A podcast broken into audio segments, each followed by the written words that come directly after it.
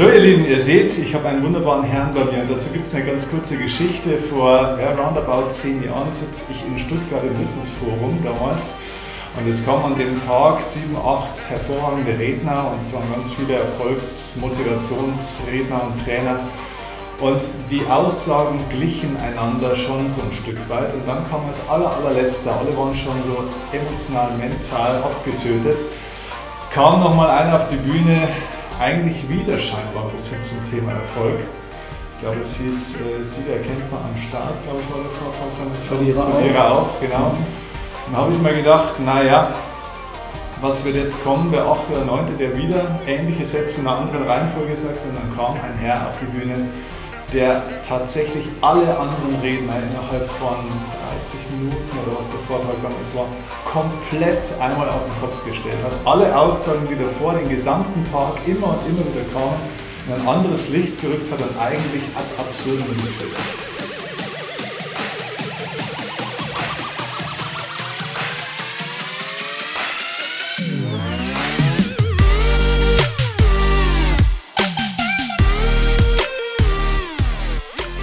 Dieser Herr, der ist heute hier bei, bei, mir, bei uns. Herzlich willkommen zum Upgrade Your Life Podcast. Schön, dass ihr da seid. Heute ist Dieter Lange, unser Gast, ein unglaublich geschätzter äh, Kollege und Redner von mir auch. Erstens, weil er rhetorisch aus meiner Sicht einer der besten ist, die es im deutschsprachigen Raum gibt. Aber er ist ein ich, ich sage das, das meine ich nicht despektierlich, sondern äh, wirklich positiv, ein, ein wandelndes Philosophie-Sprüche-Lexikon, aber eben nicht nur Sprüche, sondern da steckt auch was dahinter.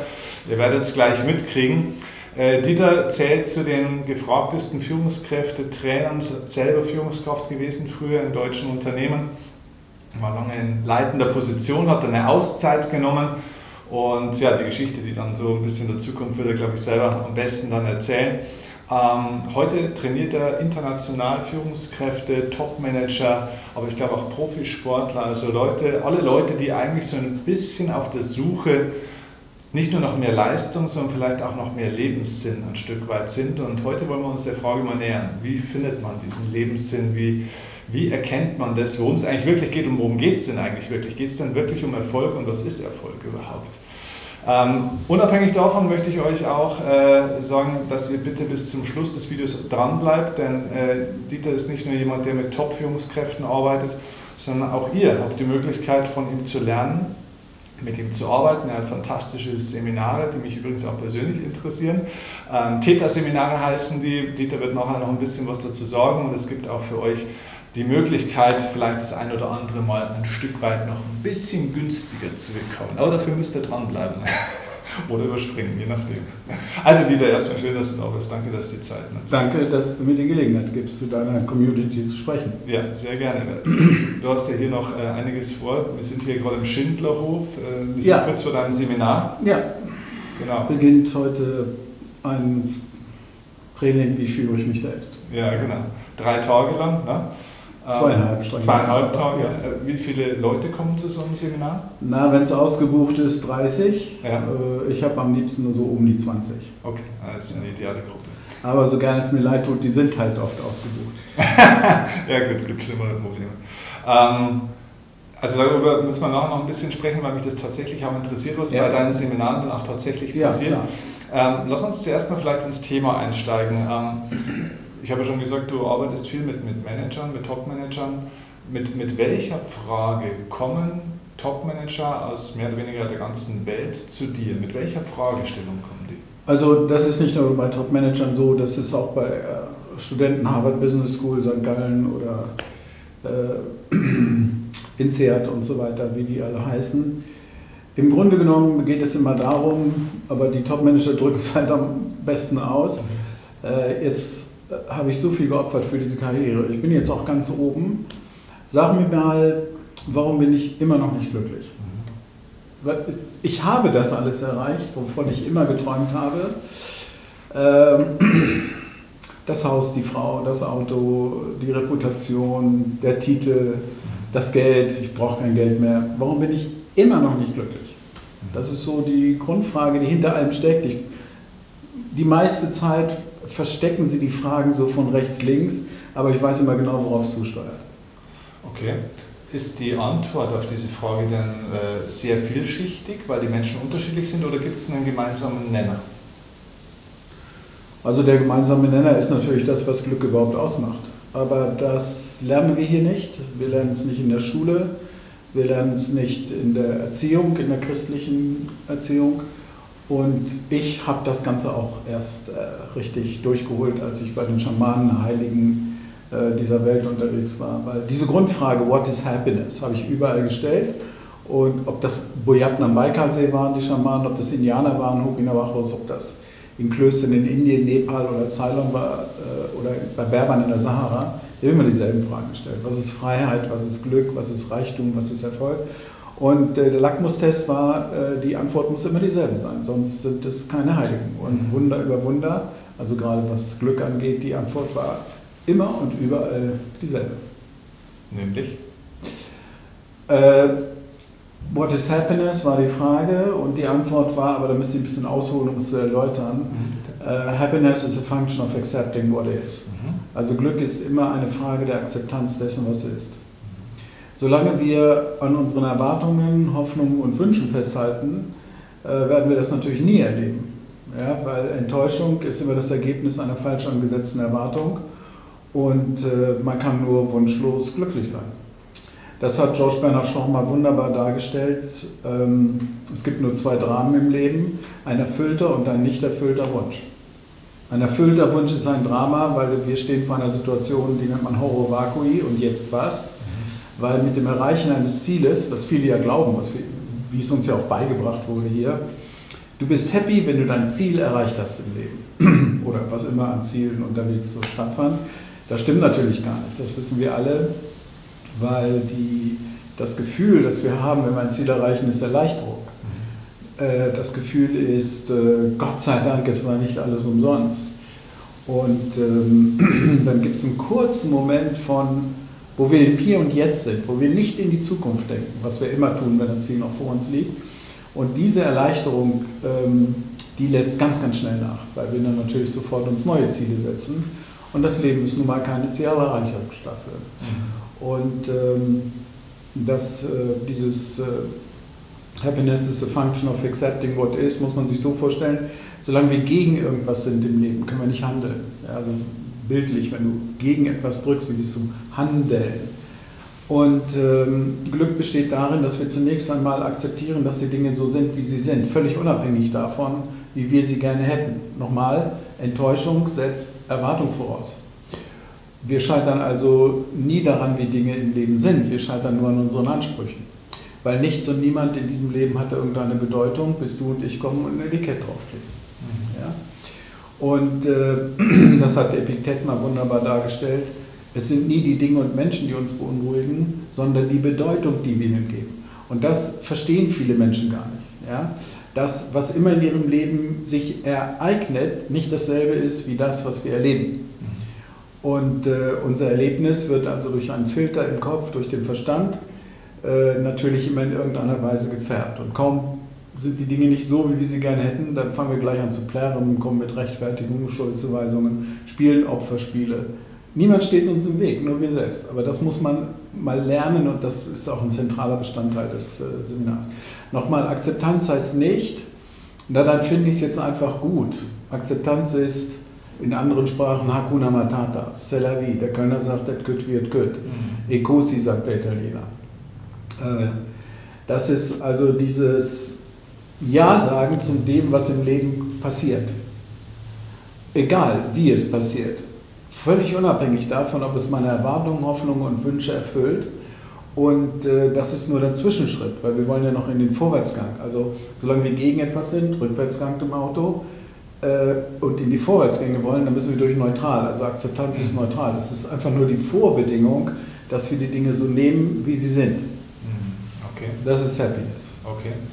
Ist das etwas, wenn man sich dahin entwickeln will in so einem Prozess, ist das etwas, wo man sagt, ähm, mm, das kann ich von heute auf morgen oder, oder, oder wie ist der Prozess dahin? Ist das etwas, was ich rein kognitiv kann, wo ich dann ein Buch lese oder dir im Seminar zuhöre? Also kann ich das alleine in meinem Kopf erzeugen oder brauche ich dafür Erfahrungen? Bestimmt, also du, du bist äh, zu, den, zu den Heiligen äh, gereist, du, du bist durch die ganze Welt gereist. Braucht man sowas oder ginge das auch anders? Also ähm, ich habe jetzt hier nicht die Zeit, die Übungen zu machen, mit, äh, die ich im Seminar anwende, weil dann wird es jedem völlig klar. Aber, und ich selber falle auch noch oft genug ins tiefe Tal der Unbewusstheit. Nur äh, sich immer wieder vor Augen zu führen, dass wie immer die Situation kommt, sie kommt so, wie sie kommt, völlig unabhängig davon, ob sie es gerne so hätte. Und äh, da gibt es also Möglichkeiten, gerade wenn es in uns wieder hochkocht, zu sagen, also diese kurz, diesen kurzen Moment äh, des Beobachtens, was geht jetzt in mir vor, äh, wieder eine Gelegenheit, heitere Gelassenheit zu üben.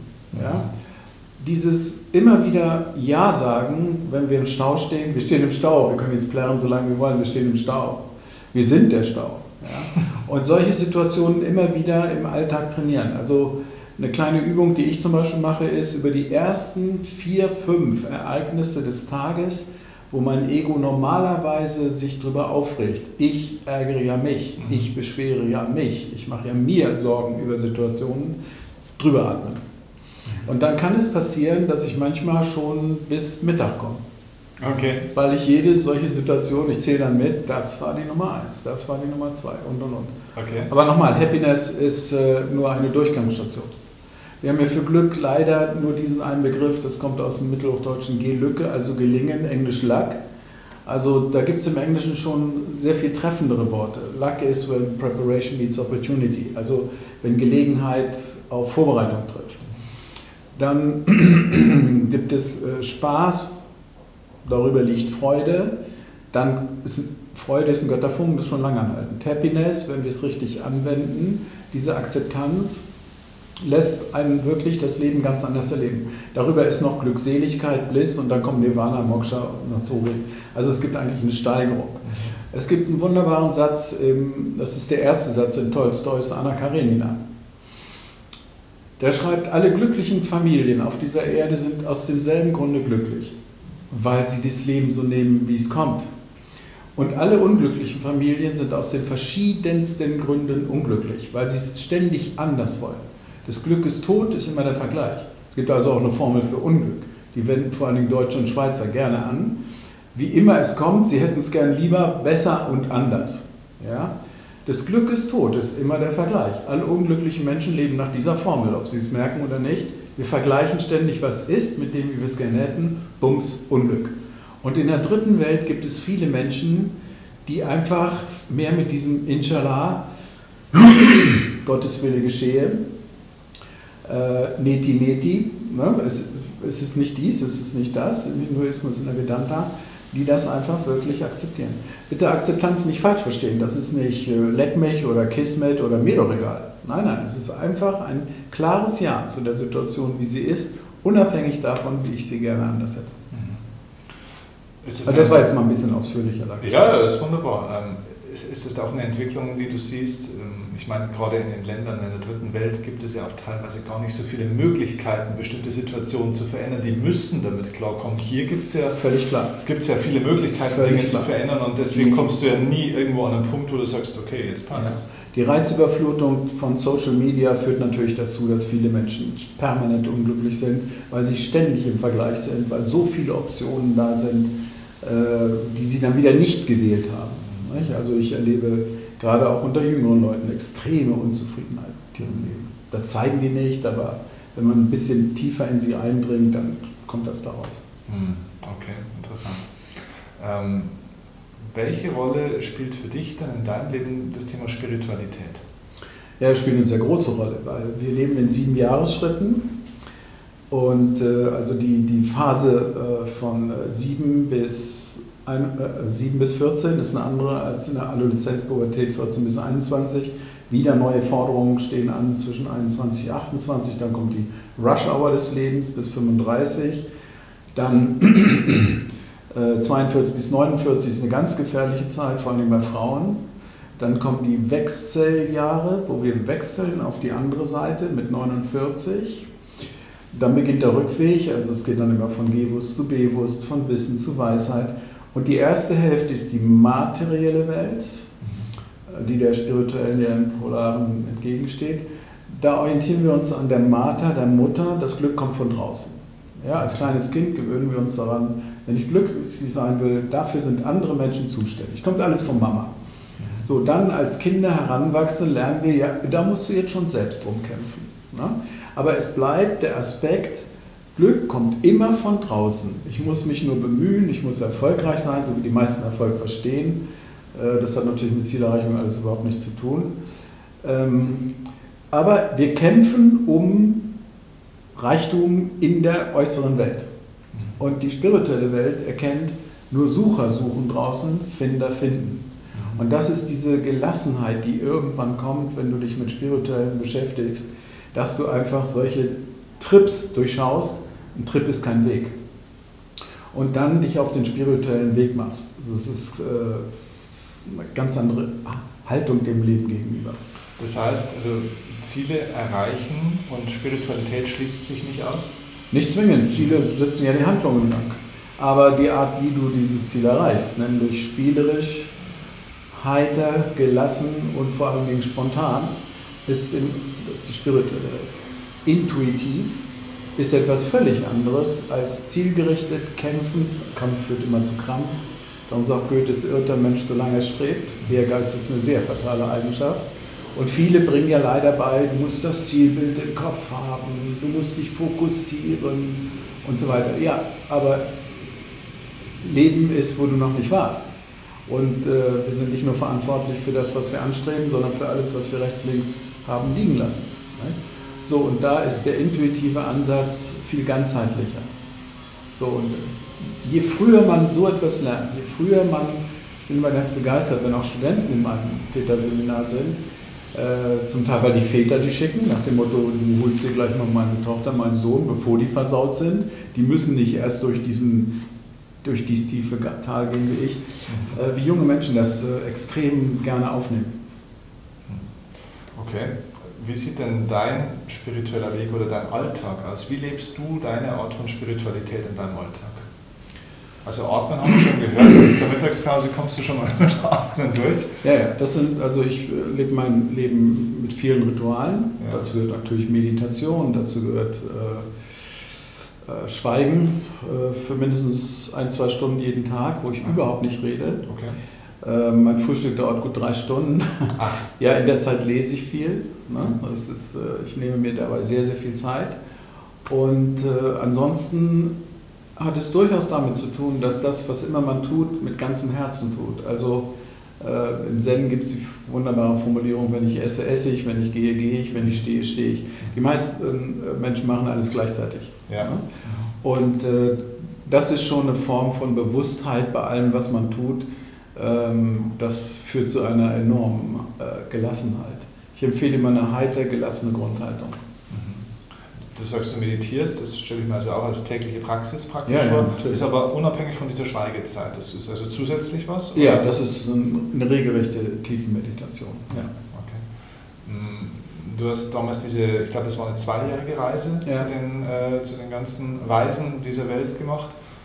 Ähm, hast du da bis heute noch Kontakt oder ist es nicht auch was, ich stelle mir das vor, wenn man in so eine Welt mal eintaucht und da auch so, sage ich jetzt mal, so ankommt, wie du das, glaube ich, auch bist und du hast ja unglaublich viel mitgenommen, ähm, hat man da nicht eine Sehnsucht, auch manchmal wieder zurückzukehren? Zurückkehren dorthin? Ja. ja, ich gehe auch heute noch in Klöster. Okay. Ich war jetzt in äh, Klöster Athos. Okay. Ne, bin ich also in vier Klöstern gewesen. Du wanderst dort auf dieser Halbinsel, da dürfen ja nur Männer hin. Da musst okay. du ja dich richtig bewerben, dass du überhaupt hin darfst. Okay. Und ähm, da steigst du natürlich wieder ein in diese ganzen Schweigeretreats und so weiter. Ich war jetzt in Münster-Schwarzach, ich war im Benediktushof, da im Zen-Garten. Ich suche das ständig, finde es allerdings auch in der Natur. Mhm. Also ich muss jetzt nicht zwingend immer noch in Klöster gehen und die Klösteraufenthalte sind jetzt kürzer. Mhm. Aber du hast recht, ja, ich suche das immer wieder. Äh, aber tagtäglich äh, schweigendes Gehen in der Natur, das ist schon, das ist schon ähnlich. Also da ist auf keinen Fall ein Handy dabei oder sowas, Nein, sondern bist du wirklich Fall. komplett isoliert für dich? Na, auf keinen Fall. Also E-Mails beantworte ich maximal zweimal am Tag. Mhm. Ne? weil äh, das ist, äh, die Amerikaner nennen Smartphones und mit Computer sich beschäftigen, mein Fakt, zerebrale Onanie. Ne? So, und da bist du natürlich permanent mit dem Verstand dabei. Das heißt, die Intuition kommt gar nicht mehr durch. Einstein hat es mal wunderbar gesagt, die Intuition ist eine göttliche Gabe, der Verstand ist ihr vernünftiger, rationaler Diener. Leider, leider haben wir den Diener auf den Thron gehoben und unsere göttliche Gabe vernachlässigt. So ist das leider bei den meisten Menschen. Nicht? Und darum gilt es, das natürlich wieder in sich zu finden. Du hast vorhin so einen Nebensatz gesagt, du fällst manchmal selber noch in das, äh, wie hast du gesagt, das tiefe Tal der Unbewusstheit. Ja, natürlich, auf der Autobahn. Okay, wenn also bei ganz normalen querkommt, völlig alltägliche Dinge ja. und hinterher erwische ich mich, was war das jetzt wieder? Ja. ja. Also im Verstand läuft ja ein Reizreaktionsmechanismus, auf einen bestimmten Reiz folgt eine bestimmte Reaktion, wir haben auch gar keine Wahl. Und in diesem, das ist quasi Leben auf Autopilot, äh, in diesem Modus erlebe ich mich auch immer wieder. Nur werden zum Glück die Lücken immer größer, weil ich äh, in diesem Status, im Zen-Buddhismus macht man das Presence Awareness, Choiceless Awareness, des Beobachters, der ohne jede Wertung einfach das Leben beobachtet. Diese Lücken, in denen ich dann bewusst bin, die werden halt immer größer. Hast du für dich selber auch noch, noch gezielte Menschen, zu denen du gehst? Also Mentoren in Anführungszeichen? Ja, ja. ja. ja, ja. Okay. ja, ja. Doch, doch. Okay. Ja, ja, diesen Kontakt suche ich nach wie vor. Ja. Okay. Und obwohl du dich schon so tiefsinnig auch mit allem beschäftigt hast, findest du für dich da auch immer noch neue Antworten. Es hört nie auf praktisch, oder? Auch du bist da immer noch jemand, der sagt, okay, das war jetzt ein Eye-Opener für mich? Ja, natürlich. Weil selbst der Dalai Lama auf die Frage, ob er von irgendwem noch was lernen kann, antwortet ja von der chinesischen Regierung. Weil damit ist er nicht ausgesöhnt. Okay. Ja? Und äh, gar keine Frage, da gibt es für mich noch Lernmöglichkeiten ohne Ende. Ja, okay. Täglich. Ich stelle mir das äh, sehr kompliziert vor in Bezug auf äh, dein Leben. Ne? Wir sind in der gleichen Branche. Gut, jetzt momentan haben wir ein bisschen eine Auszeit mit Corona. Aber äh, wie lebst du sowas in dieser hektischen Welt? Du bist unglaublich viel gebucht. Ich weiß nicht, was, wie viele Tage du in, im Jahr unterwegs bist. Das ist vielleicht auch eine Ansprechung. Limitierst du das, damit du deinen Rhythmus beibehalten kannst? Ja, ich limitiere es auf eine bestimmte Tageszahl im Jahr. Nehme auch nicht jeden Auftrag an, weil ich fühle dann so ein bisschen hier hinein, äh, ob ich diesen Menschen A, etwas geben kann und ob das nicht eventuell Energie ist, die ich, wo ich abgesaugt werde. Es gibt enorm viele Energieräuber. Ne? Entschuldigung, aber diese Täterseminare, diese offenen Seminare, wo immer andere Menschen sitzen, mhm. äh, also keine Firmenseminare, wo du bestimmte Dinge schon deutlich spürst, wohin es geht, die offenen Seminare mache ich mit Begeisterung. Ja. Mhm. Okay. Ähm, was war denn eine echt große Niederlage mal von dir, wo du sagst, aus der Niederlage hast du für dich am meisten gelernt in deinem Leben, die hat dich am meisten weitergebracht vielleicht auch? Hm. Also, also da gab es natürlich nicht nur eine, mhm. ja, sondern ähm, also da, wo ich mich im Nachhinein erlebt habe als äh, viel zu stur, viel zu rechthaberisch, viel zu kämpferisch, vielleicht auch Menschen verletzt habe. Äh, das gab es sicherlich. Ne? Schon als Jugendlicher mit den Eltern, dann natürlich äh, in der Partnerschaft, in Partnerschaften, die ich hatte. Na, also ich würde mal sagen, passiert immer wieder, keine Frage. Nur, es ist auch so, dass da niemand weiß, was falsch und richtig ist. Mhm. Ja? Ähm, waren oft die Niederlagen die Auffahrten zum nächsten Erfolg. Ne? Das griechische Wort Katastrophos heißt Umkehrpunkt. Also da, wo ich mich als in einer Niederlage empfand, war genau das oft die Auffahrt äh, zu einem großen Erfolg. Ich war also, früher war ich ja Marketingmanager, unter anderem äh, bei Colgate Palmolive, dann auch bei Remsmar. Ich sollte also nikotinfreie Zigaretten entwickeln, ganz großer Markt. Dann haben sie den äh, Marketingchef von äh, West und R6, Attika, rausgeschmissen und bums saß sie auf dem Posten. Das war für einen 21er natürlich faszinierend. Models in Paris aussuchen, Shooting in Zermatt und Hawaii, aber ich bin kein Raucher. Ja, so, und dann spürst du tief innerlich natürlich irgendwann, das ist doch nicht meine Welt. Und äh, dann fand dort mal ein Seminar statt, äh, von dem, den ich auch heute meinen Meister nenne. Äh, der praktiziert selber nicht mehr, aber wir haben noch wundervollen Kontakt. Und dann braucht er jemanden, der ihn zum Flughafen fährt. Und ich war so begeistert von dem Seminar, dass ich auf dem Weg zum Flughafen gesagt habe, pass auf, ich mache drei Dinge, ich kündige, fahre noch durch die Welt und wenn ich wiederkomme, möchte ich das machen, was du machst. Und Wunder über Wunder, genauso kam es auch. Ja? Dass also aus der Niederlage, wo bist du hier gelandet bei dieser Firma, das geworden ist. Also von daher sehe ich Niederlagen immer gemäß Polaritätsgesetz nichts ist ohne sein Gegenteil war. Ne? Chance zum Besseren. Ja, ja, ja. Das chinesische Wort für Krise ist Xi, also Chance und Krise. Dasselbe Wort für dasselbe Phänomen. Mhm. So wie Katastrophos im griechischen Umkehrpunkt heißt, das ist ein Umkehrpunkt, das ist ein Umkehrpunkt. Wie ist dein Blick auf die, auf die Wirtschaft? Du bist schon ganz lange jetzt auch in der Wirtschaft unterwegs. Wie siehst du denn, du, ich meine, man sieht sich ja manchmal auch selber vielleicht so ein bisschen, ne? da sitzen junge Männer, junge Frauen, die vielleicht eigentlich im, im falschen Element äh, sind, wie so ein Delfin im, im Karpfenteich. Mhm. Hast du manchmal auch das Gefühl, das verändert sich? Also ich merke zum Beispiel, ich kann heute in Unternehmen, auch in bestimmten Branchen, über Themen sprechen, da hättest du vor zehn Jahren, wärst du noch im Seminarraum auf den Scheiterhaufen geworfen worden. Geht dir das ähnlich? Ja, also, ja, also subversiv war ich immer unterwegs. Mhm. Ja, es war immer eine selektive Gruppe, die darauf dann allerdings extrem abfuhr. Also zum Glück auch Eigner, äh, große Firmenlenker. Mhm. Ich kenne immer behaupten die Hälfte der deutschen Milliardäre. Okay. Und äh, das polarisierte aber extrem. Nicht? Es gab tatsächlich Leute, die wollten davon überhaupt nicht wissen. Ne? Also wenn ich referiere zu einem Thema, das Erfolg traurig macht, so wie die meisten das verstehen, äh, wer will sowas hören? Ne? Aber ich beweise es ja auch und zeige denen ja auch, dass ihr Leben so aussieht, wie es aussieht, genau weil sie diese falsche Einstellung haben. Was jetzt zunehmend kommt, was ich aber auch schon seit langer Zeit mache, ist das Thema Purpose. Mhm. Ne? Das nenne ich Kontext-Workshop, nicht den Content, den Kontext. Wir haben ja die Säulen des Tempels, das sind die Ziele im Unternehmen. Ziele haben immer Ort, Zeit und Form, dafür sind Manager zuständig. Der Leader, das ist der Balken im Tempel, der alles verbindet, ne, der also das Ganze koordiniert. Und oben drüber ist äh, das Dach des Tempels, das ist, äh, das, der Manager kümmert sich um das Wie machen wir es, der Leader um das Was machen wir hier und der Unternehmer über das Warum. Und dann füge ich noch hinzu, das Woher komme ich eigentlich von meiner Grundhaltung? Auf welche Frage bin ich eigentlich die Antwort? Das ist eine zielführende Frage in all meinen äh, Leadership-Workshops, weil die Leute es nicht beantworten können. Die, die meisten können auch noch nicht mal beantworten, worum es in der Firma überhaupt geht, was das Unternehmensziel ist. Die kennen die Ziele im Unternehmen, aber nicht das Unternehmensziel.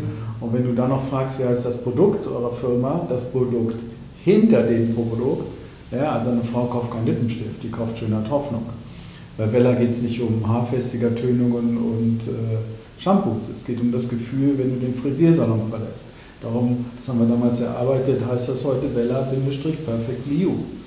So, das sind also ein paar Grundfragen, die ich stelle und die heute mit Purpose umschrieben werden. Ja, die Sinnhaftigkeit des Tuns. Junge Leute gehen heute zu Firmen unter vier Voraussetzungen. Was ist, wie ist die Weiterbildung in der Firma? bin ich am Markt noch gängig. Wenn die Firma mich nicht weiterbildet, bin ich nach vier Jahren für diesen Markt nicht mehr äh, gängig. Ja. Dann, was ist die Sinnhaftigkeit des Tuns? Wer heute Leistung will, muss Sinn bieten. Danach fragen Firmen heute viel, gab es früher gar nicht. Wie ist das soziokulturelle Umfeld? Das heißt, wie geht man mit Menschen dort um in dieser Firma? Und das äh, vierte ist, welchen Freiraum lässt man hier? Ja? So, das spitzt sich immer mehr zu, diese Thematik die in dieser Form explizit es so früher nicht gegeben. Du hast gerade gesagt, äh, du kennst so gefühlt so die Hälfte aller deutschen Milliardäre. Äh, die Gemeinsamkeit zwischen diesen Menschen ist wahrscheinlich, dass die meisten tatsächlich eben auf der Suche nach mehr, also nach mehr Gefühl, nach mehr Glück äh, sind. Gibt es noch eine Gemeinsamkeit, die du entdecken kannst zwischen denen? Ähm, sie sind ihrer Firma natürlich die sind nicht nur identifiziert damit, man merkt es auch, sie sind die auch ausgeliefert. Ne? Das führe, führe ich denen dann oft auch ein bisschen vor Augen. Das, äh, was ich eingangs schon sagte, wir sind nicht nur verantwortlich für das, was wir getan haben, wir sind auch verantwortlich für alles, was wir nicht getan haben. Und, was viele gar nicht wissen, diese Menschen treiben unfassbare Ängste um. Wir haben ja viermal so viel Angst, etwas zu verlieren, als etwas neu dazu zu gewinnen. Du hörst ja und liest in der Presse immer nur, Umsatzsteigerung und den nächsten Marktanteil und noch eine Milliarde. So. Das, okay, ja, beschäftigen Sie sich auch damit. Aber im Einzelcoaching, wenn wir zusammensitzen, geht es um diese massiven Ängste, das wieder verlieren zu können. Das, um nur ein Beispiel zu geben, wenn du zwei Affen hast und gibst jedem Apfel, sind die happy, beide Affen, am Apfel. Jetzt gibst du dem zweiten Affen noch einen Apfel. So, der ist übrigens jetzt nicht noch viel glücklicher. Apfel ist Apfel.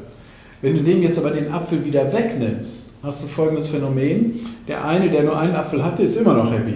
Der ist tief unglücklich, weil er einen Apfel verloren hat. Er hat auch genauso viele Apfel wie der erste.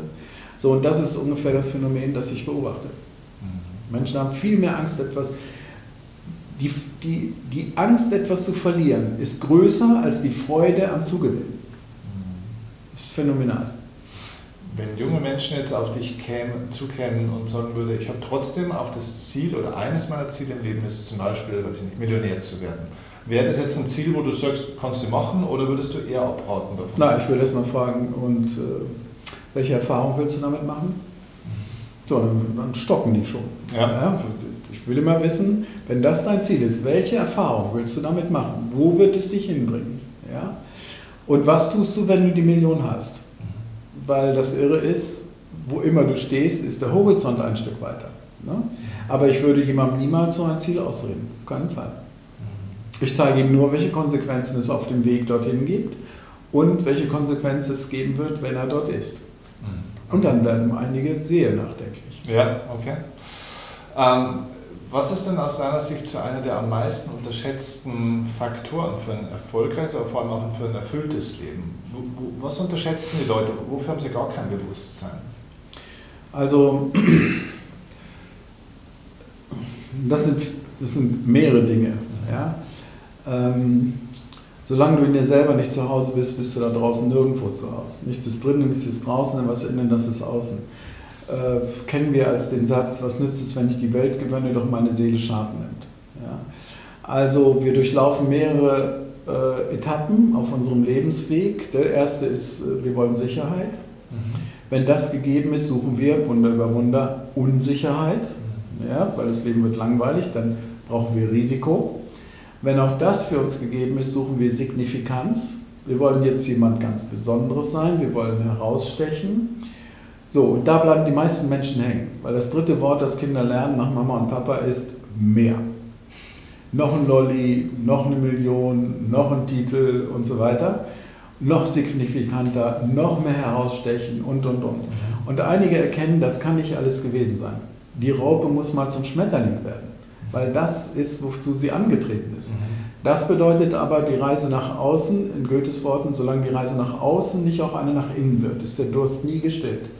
Und das ist, was die meisten verpassen. Sie reisen heftig, oft sehr erfolgreich nach außen, verlieren sich aber total. Deswegen sind die darauffolgenden Stufen, also auf den ersten drei Stufen ist das Motiv, das sich durchs Leben treibt, Angst. Angst, nicht sicher zu sein. Angst, das Leben ist langweilig. Angst, ich bedeute nicht genug. Das unterschätzen viele. Das Motiv, das sie streben lässt, ist fast immer nur Angst. Und äh, das zweite Motiv ist Liebe. Das sind die beiden Treiber in unserem Leben. Was immer wir tun, tun wir aus Angst oder Liebe. Und auf den höheren Ebenen, 4, 5, 6, geht es jetzt um eine Transformation, ähm, gehabt zu haben, befreit vom Haben müssen. Es geht also nicht, nur, nicht darum, diese Dinge nie gehabt zu haben. Weil es hilft dir, wenn du das alles hattest, die Millionen, den Porsche, den Titel, dass du erkennst, hey, das war's nicht.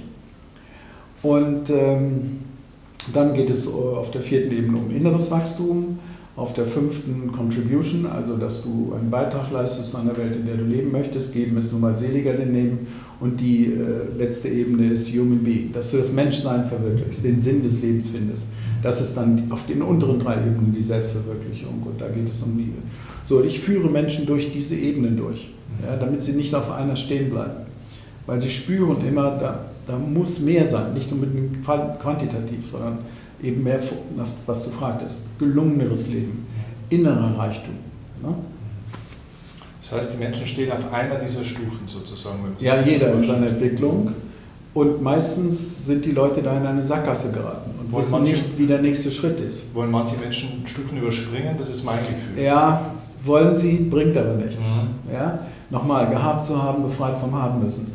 Du musst durch die Erfahrung durchgegangen sein, ähm, dass, äh, darum sagt Goethe, es irrt der Mensch, solange er strebt, äh, dass das, was du erstrebt hast, dir am Ende des Tages die Erfüllung nicht gebracht hat. Gut, dazu musst du jetzt nicht alles erreichen, sozusagen in materieller Welt, sondern irgendwann zwischendurch, ich habe das ja auch mit 30 begriffen, ne?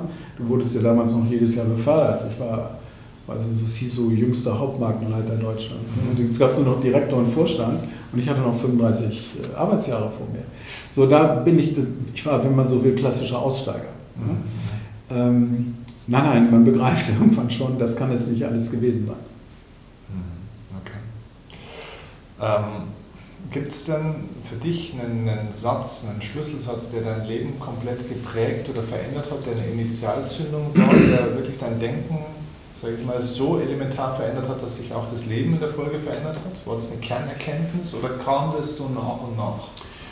Also es gibt, es gibt viele und äh, zwei, die mich, äh, die ich nie verstanden habe, aber irgendwann sickert das durch, dann verstehst du es. Everything is perfect as it, is. Ja, da fallen ja gleich 92 Beispiele ein. Moment mal. Ja, da gibt es Corona, da gibt es Trump, da gibt es Klimawandel und so weiter. Ne? Ja. Aber wenn du das, diesen Satz wirklich mal durchgeholt hast, ne? das, es war schon immer so auf dieser Erde. Ne? Wir haben jetzt nicht die Zeit, dass ich da tiefer ja. einsteige. Und der zweite ist, als mir jemand sagte, willst du wissen, wie du immer bekommst, was du willst? Die magische Formel. Habe ich natürlich gesagt, klar. So, und sie lautet, choose what you get and you always got what you chose. Also wähle mal bewusst, was du gerade bekommst vom Leben und du bekommst immer das, was du gewählt hast. Das ist wieder Akzeptanz. Sag Ja zu dem, was das Leben in diesem Moment bietet. Muss ja nicht so bleiben. Ja? Das ist für mich so ein Satz, wie du ihn gerade äh, beschrieben hast. Okay. Und das führt zu einer unfassbaren Gelassenheit, zu Zufriedenheit, äh, Peace of Mind. Ne? Glück ist ja der Körper ohne Schmerz, der Geist ohne Verwirrung. Ne?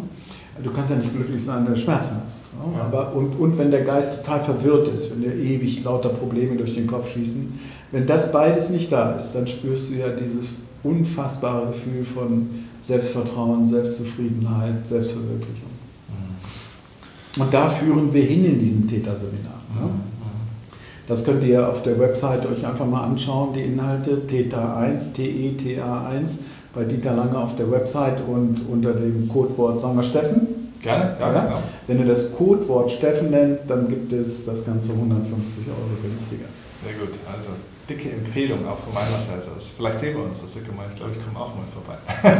ja, viele deiner Kollegen. Ja, ja. Ich glaube, Tobi Beck war ja, auch mal bei dir. Viele der Speaker kommen irgendwann, weil, weil wie du, wie du schon sagtest, äh, ich erzähle ja oft äh, Freunde, was ihr da von euch gebt. Das kann man auch völlig anders sehen. Ne? Und dann ja. werden die neugierig. Ja, ja, äh, Wenn jetzt jemand sagt, okay, ähm, ich bin in meinem Leben gerade an einem Punkt, ich muss irgendwie raus. Es wird mir alles zu viel. Ich habe in der Partnerschaft Probleme, ich habe im Beruf Probleme, ich weiß auch nicht so recht. Ich habe vielleicht auch finanziell gar nicht so viele Möglichkeiten jetzt. Unabhängig davon, dass die Person natürlich jetzt auf dein Seminar spart und trotzdem kommt, was würdest du ansonsten empfehlen? Was wäre der erste Schritt für einen Menschen, der aus diesem Strudel rauskommen möchte? Also der Dreiteiler lautet Stop, Look, Choose. Also halt einfach mal an. Ja? halt einfach mal an. Geh mal eine Woche oder so äh, in ein Retreat äh, oder